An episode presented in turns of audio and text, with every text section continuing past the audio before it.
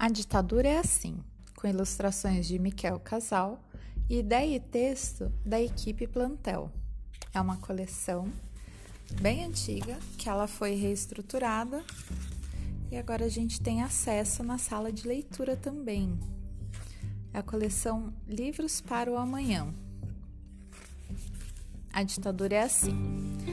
A ditadura é como um ditado. Alguém diz o que é para fazer e todo mundo faz, porque tem que ser assim e ponto.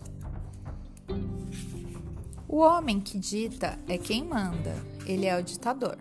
Manda em todo mundo porque determinou que é dono de tudo. Ele é apoiado por poucos e vai contra a vontade da maioria. Quase todos os dias o ditador se levanta cedo e de mau humor.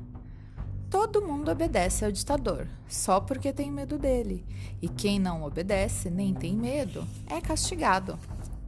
Enquanto o ditador toma o café da manhã, o primeiro servil-ministro vai lhe contando as coisas que aconteceram no país. Quer dizer, só algumas, aquelas que não o deixam contrariado. E ele passa o dia ditando. Dita leis, dita prêmios e também dita castigos. Ele adora inaugurar coisas como casas, canais e pontes, pois os ditadores adoram coisas grandes, muito grandes, as maiores.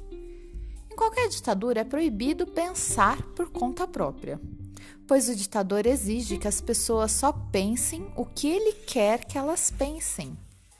Aqueles que pensam de outro jeito e dizem o que pensam são mal vistos e maltratados e muitas vezes passam por situações muito, muito ruins. Tem gente que precisa até sair do país porque não consegue se defender. E assim, o mais valente é sempre o ditador, e também o mais esperto, o melhor, o mais importante. O ditador não tem amigos. Ele não gosta das pessoas porque se julga o mais esperto, o mais importante, o mais bonito mas alguns fingem que são seus amigos só por conveniência. Ele permite, por exemplo, que os ricos fiquem mais ricos. Por isso há sempre alguém que defenda o ditador. Às vezes, o ditador é generoso com esses amigos e lhes dá muitos presentes, coisas que não são dele. Dá terras que são dos outros e distribui privilégios. Dá coisas que, na verdade, são de todos. O ditador é a lei, pois só ele dita as leis. E também é a justiça, pois só seus amigos podem ser juízes. E também quer mandar no exército, na educação, nas fábricas, na agricultura, nas empresas. Ele diz que é melhor assim, porque só assim os bairros, as comunidades, as cidades e o país podem ficar tranquilos, já que ninguém se queixa e ninguém protesta. O ditador tem muito orgulho do país dele, porque ele acha que o país é dele. Por isso realiza desfiles, dá festas, faz discurso.